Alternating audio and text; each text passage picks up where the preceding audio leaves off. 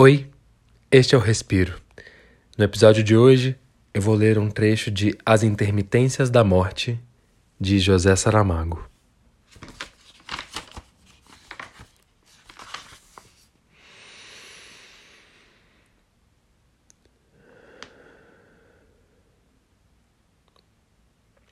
No dia seguinte, ninguém morreu.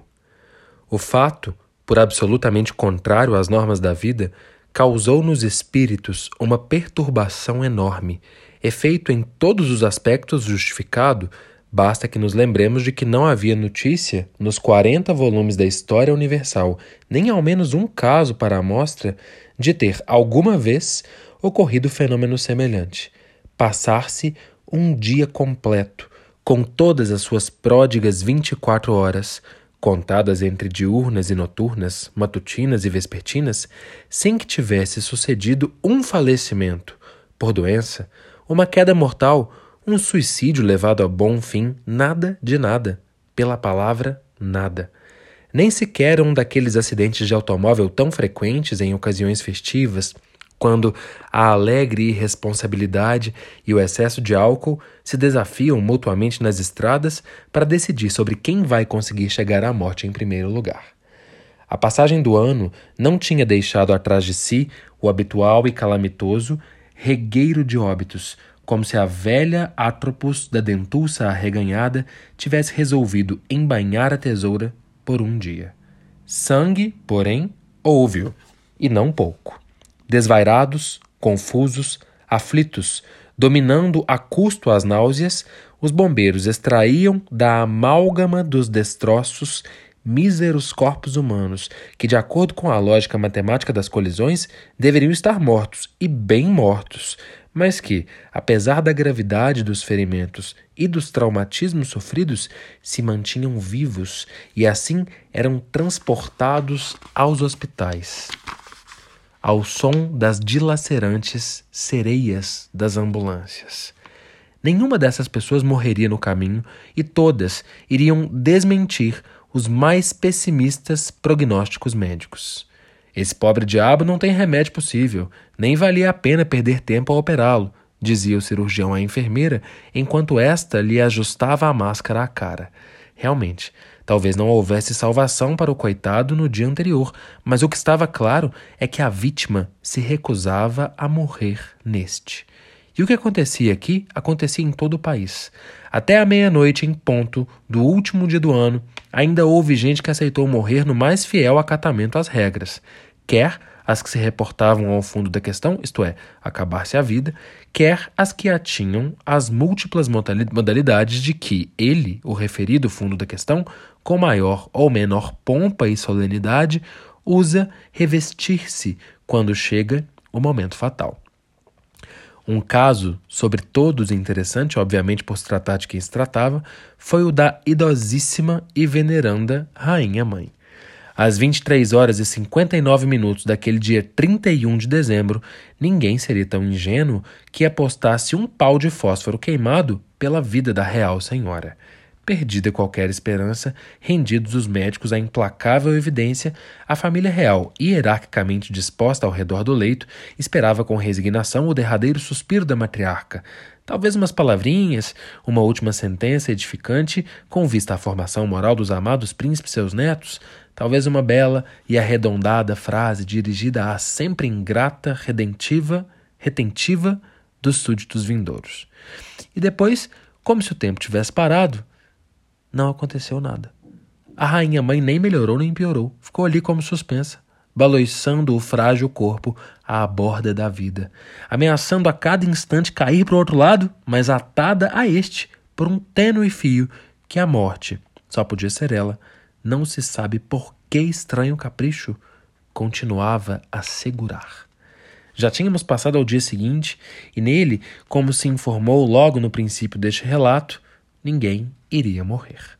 A tarde já ia muito adiantada quando começou a correr o rumor que, de que, desde a entrada do novo ano, mais precisamente desde as zero horas deste dia, 1 de janeiro em que estamos, não havia constância de se ter dado em todo o país um só falecimento que fosse. Poderia pensar-se, por exemplo, que o boato tivesse, sido, tivesse tido origem na surpreendente resistência da rainha-mãe a desistir da pouca vida que ainda lhe restava. Mas a verdade é que a habitual parte médica, distribuída pelo gabinete de imprensa do palácio aos meios de comunicação social, não só assegurava que o estado geral da real enferma havia experimentado visíveis melhoras durante a noite, como até sugeria, como até dava a entender, escolhendo cuidadosamente as palavras, a possibilidade de um completo restabelecimento da importantíssima saúde. Na sua primeira manifestação, o rumor também poderia ter saído com toda a naturalidade de uma agência de enterros e trasladações. Pelos vistos, ninguém parece estar disposto a morrer no primeiro dia do ano ou de um hospital, aquele tipo da cama 27 não ata nem desata, ou do porta-voz da polícia de trânsito.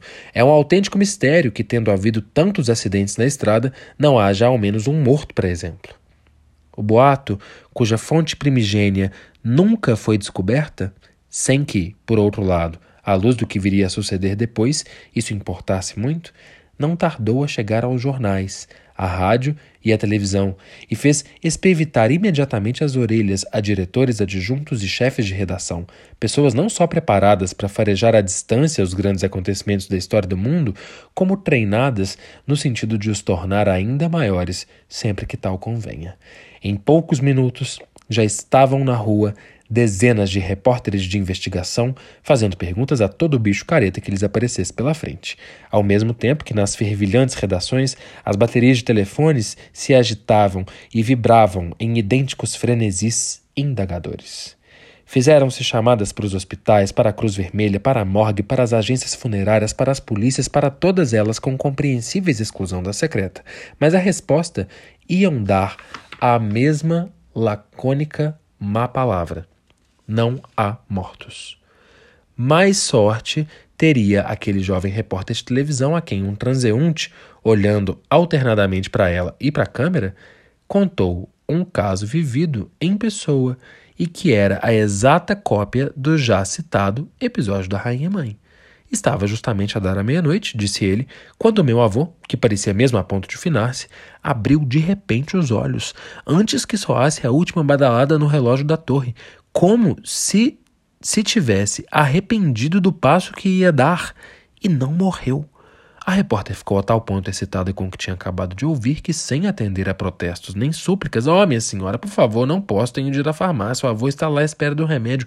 Empurrou o homem para dentro do carro da reportagem. Venha, venha comigo. O seu avô já não precisa de remédios, gritou.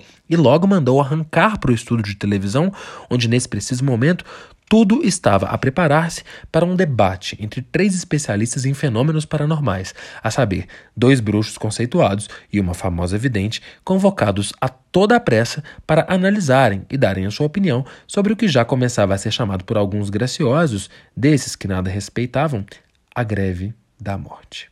A confiada repórter laborava no mais grave dos enganos, porquanto havia interpretado as palavras da sua fonte informativa como significando que o moribundo, em sentido literal, se tinha arrependido do passo que estava prestes a dar, isto é, morrer, defuntar, esticar o pernil, e, portanto, resolvera fazer marcha atrás. Ora, as palavras que o feliz neto havia efetivamente pronunciado como se se tivesse arrependido, eram radicalmente diferentes de um peremptório arrependeu-se. Umas quantas luzes de sintaxe elementar e uma maior familiaridade com as elásticas sutilezas dos verbos ver dos tempos verbais teriam evitado o que procó e a consequente descompostura que a pobre moça, rubra de vergonha e humilhação, teve de suportar do seu chefe direto.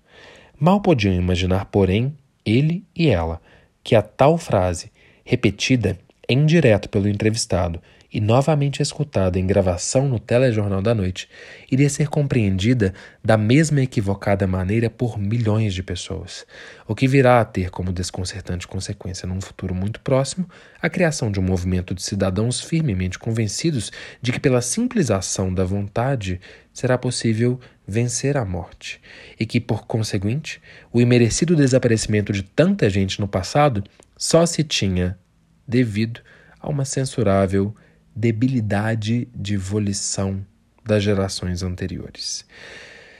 Mas as coisas não ficarão por aqui. uma vez que as pessoas, sem que para tal tenham de cometer qualquer esforço perceptível, irão continuar a não morrer, um outro movimento popular de massas, dotado de uma visão prospectiva mais ambiciosa, proclamará que o maior sonho da humanidade desde o princípio dos tempos, isto é, o gozo feliz de uma vida eterna cá na terra, se havia tornado em um bem para todos, como o sol que nasce todos os dias e o ar que respiramos. Apesar de disputarem, por assim dizer, o mesmo eleitorado, houve um ponto em que os dois movimentos souberam pôr-se de acordo, e foi terem nomeado para a presidência honorária, dada a sua emitente qualidade de precursor, o corajoso veterano que no instante supremo havia desafiado e derrotado a morte. Tanto quanto se sabe, não virá a ser atribuída particular importância ao fato de o avôzinho se encontrar em estado de coma profundo e, segundo todos os indícios, irreversível.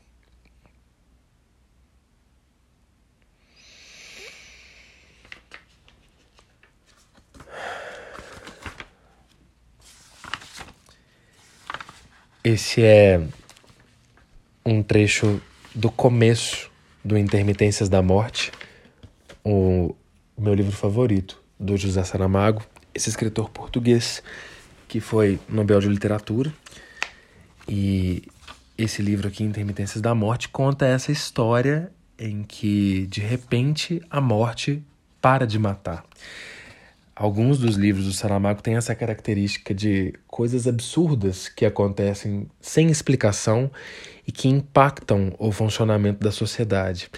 Então, reler José Saramago nesse momento que a gente tem vivido é, é, muito, é muito interessante. Na verdade, a todo momento o noticiário dá um baile né, na ficção.